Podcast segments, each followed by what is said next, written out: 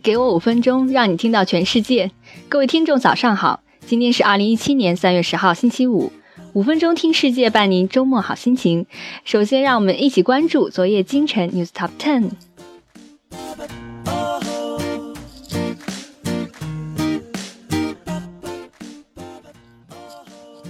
国财政大臣哈蒙德发表2017年度春季财政预算案，当局将今年经济增长预测从百分之一点四大幅调升至百分之二，但鉴于脱欧程序将于日内启动，前景不明朗，哈蒙德理财态度仍然维持谨慎。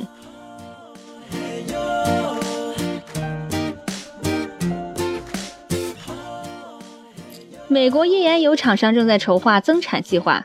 要在德州 Permian Basin 之外再开辟采油战场，这将推动页岩油开采的潮流，不过可能会给石油输出国组织的减产策略带来挑战。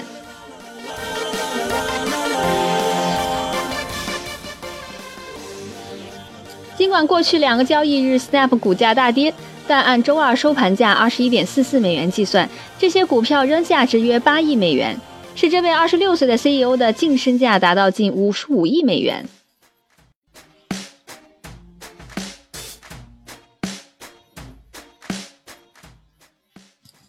一份报告显示，银行、贸易协会和其他相关财务公司花了二十亿美元为竞选总统、参议院和众议院候选人造势，花费就超过十一亿美元。另外的九亿美元用来游说各方。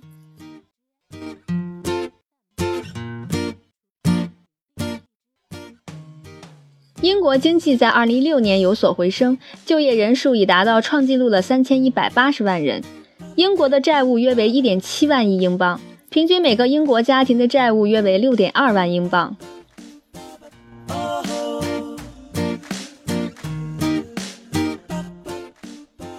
今天，谷歌介绍一款新的应用程序界面，可以使用机器学习搜寻视频中的名词和动词，最终你可以搜索到某个人做某件事的电影。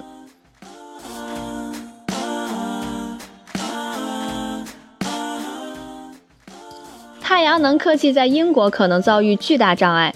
今年四月一部法律生效后，安装太阳能板的学校和某些企业需缴纳的税款可能上涨八倍。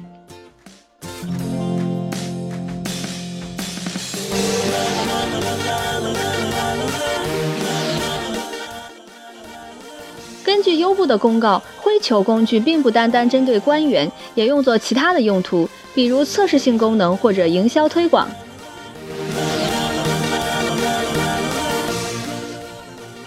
器人通常都是为了帮助人类而设计出来的，但并不总是这样。羞涩机器人任务却是避开人类。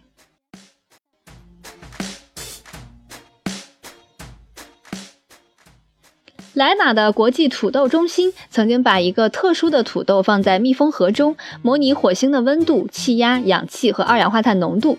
目前为止，已经拍摄到土豆发芽。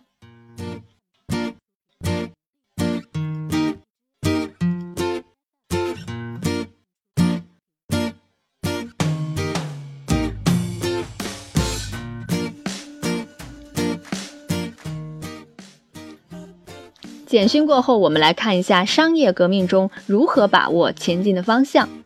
我们见证了一次巨大的变革，新技术和新商业模式高度契合了商品的供给侧和需求侧。太阳能发电能够满足日常生活，3D 打印技术颠覆了传统的生产工艺，无人机更加快捷地派送我们的包裹。基于的人工智能、互联网、大数据、云技术的正在精准地影响经济中每一个分子的作用。同样，移动互联技术提供给个人的也是七乘以二十四小时的服务。例如，能把库存实时呈现的技术不是最新的创新成果，差异是趋势变化的大小和速度。今后的发展速度将会到达毁灭性重造的程度。这个趋势可以概括为。客户的需要会随时随地的产生，制约趋势变化的因素是供给，而不是没有消费的乏力。生产厂家无法提供客户需要的商品，那些被需要的商品。现在这正在发生变化。下面我们将会探讨三个变化，也会说出办法。第一，规模因素的变化。3D 打印和众筹发展迅猛的先天优势就是公司规模小而灵活。二零零九年，Uber 成立的时候是一个很小的公司，它限制成千上万的公司试图复制 Uber 的发展模式。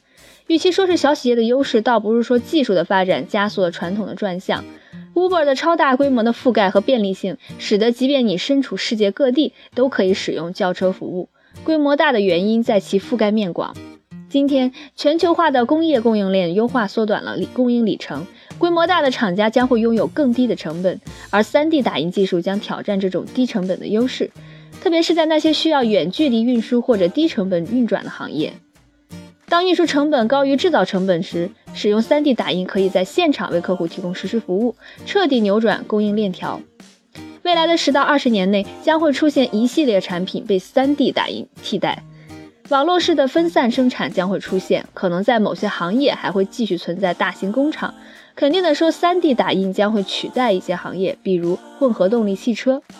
面对的难题是，这种网络分散式的生产方式与现有的方式相比，资产利用率将会降低。但拒绝改变，面对的只有离场。有眼光的企业家会利用新的技术去增强分散生产的活力，而非改变传统。有的企业家认为没必要在新技术上下全部的赌注。不过，在传统被颠覆的过程中，保卫传统是一种。愚蠢的选择。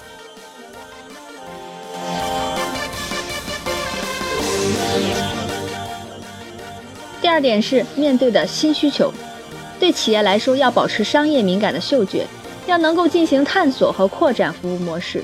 十九世纪，化学工业先驱巴斯夫和杜邦创立了企业研发实验室。到了二十一世纪，上述模式没有被取代，出现的是功能互补性的新模式。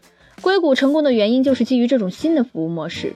有的企业在探索过程中独辟蹊径，通用的快速执行企业文化点燃了迈向百亿美元平台的引擎。这是一个充满侵略性的经营理念。通用也在电器和医疗用品方面推出了大量产品。他们的 CEO 认为这是通用永葆生机的基础。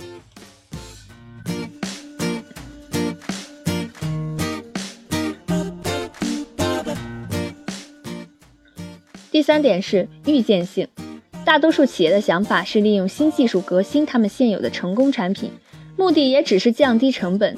但是更大的威胁不是已经掌握的，而是来自于那些意想之外的新技术。很难想到还有什么技术没有出现，可以通过一个问题来回答：公司生产的产品给客户提供的价值是什么？不是产品产生的作用或者服务，而是这会在客户那存在的价值。那假设到二十年之后，这个价值可以被其他方式替代，那二十年之内将会发生什么呢？你的公司将如何迎合新的需求和变化？许多公司将会发现公司已经落伍，甚至早已淘汰。这让我想起来嘉实多的退休的 CEO Mac Johnson，这位全球润滑油公司的领导者，大胆地设想未来的客户不再需要润滑油该怎么办？事实上，现在的电动汽车不需要发动机润滑油。二零一一年的时候，他设立了嘉实多创新业务集团。客户不会关心你的产品，他们的目标只是去解决生活中的问题，过上幸福的生活。那些把宗旨与客户的目标相结合的公司，将赢下这场技术革新的战争。大胆的去假设，这会改变你的行业，也会推动你迈向成功。